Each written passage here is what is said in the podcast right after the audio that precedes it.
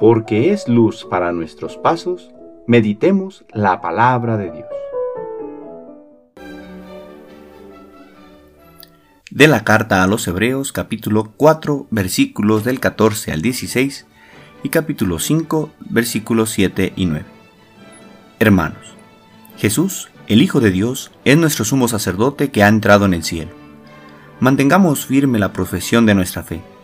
En efecto, no tenemos un sumo sacerdote que no sea capaz de compadecerse de nuestros sufrimientos, puesto que Él mismo ha pasado por las mismas pruebas que nosotros, excepto el pecado. Acerquémonos, por tanto, con plena confianza al trono de la gracia, para recibir misericordia, hallar la gracia y obtener ayuda en el momento oportuno. Precisamente por eso, Cristo durante su vida mortal ofreció oraciones y súplicas con fuertes voces y lágrimas a aquel que podía librarlo de la muerte, y fue escuchado por su piedad a pesar de que era el Hijo, aprendió a obedecer padeciendo, y llegado a su perfección, se convirtió en la causa de la salvación eterna para todos los que lo obedecen. Palabra de Dios.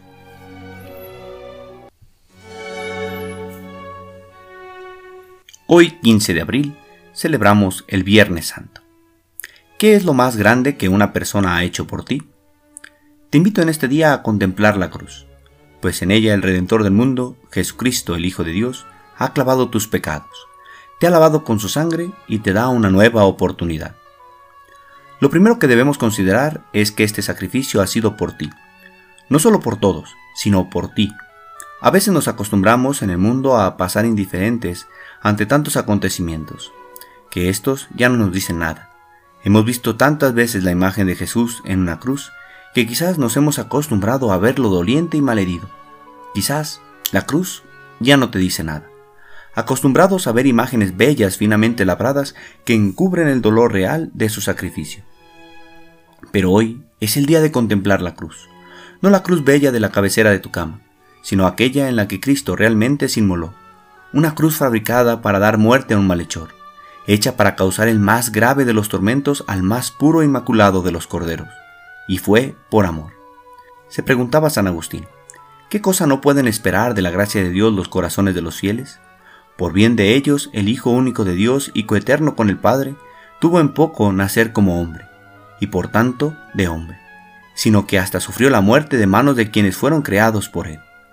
Al contemplar la cruz, nuestro corazón se ha de llenar de esperanza al ver la majestuosidad del amor de Dios por nosotros. Si ha sido capaz de llegar a tal extremo, ¿qué cosa no nos concederá que lleguemos a necesitar? El amor de Dios es tan grande que ha muerto por ti en una cruz. Corresponder al amor de Cristo se vuelve una obligación, que no surge de un verdugo que impone la condición, sino que es exigida al experimentar tan grande amor. Amor con amor se paga. Esto no tiene otra condición. Que el volver la mirada y contemplar a Jesús hecho un despojo su cuerpo por mitigar la carga de nuestro error, nos lleve a deshacernos en gestos de amor en nuestras vidas para corresponder al don de su sangre que por nosotros se derramó. Bendito sacrificio, precio de nuestra salvación. El Señor esté con ustedes. La bendición de Dios Todopoderoso, Padre, Hijo y Espíritu Santo, descienda sobre ustedes y les acompañe siempre. Que tengan buen día.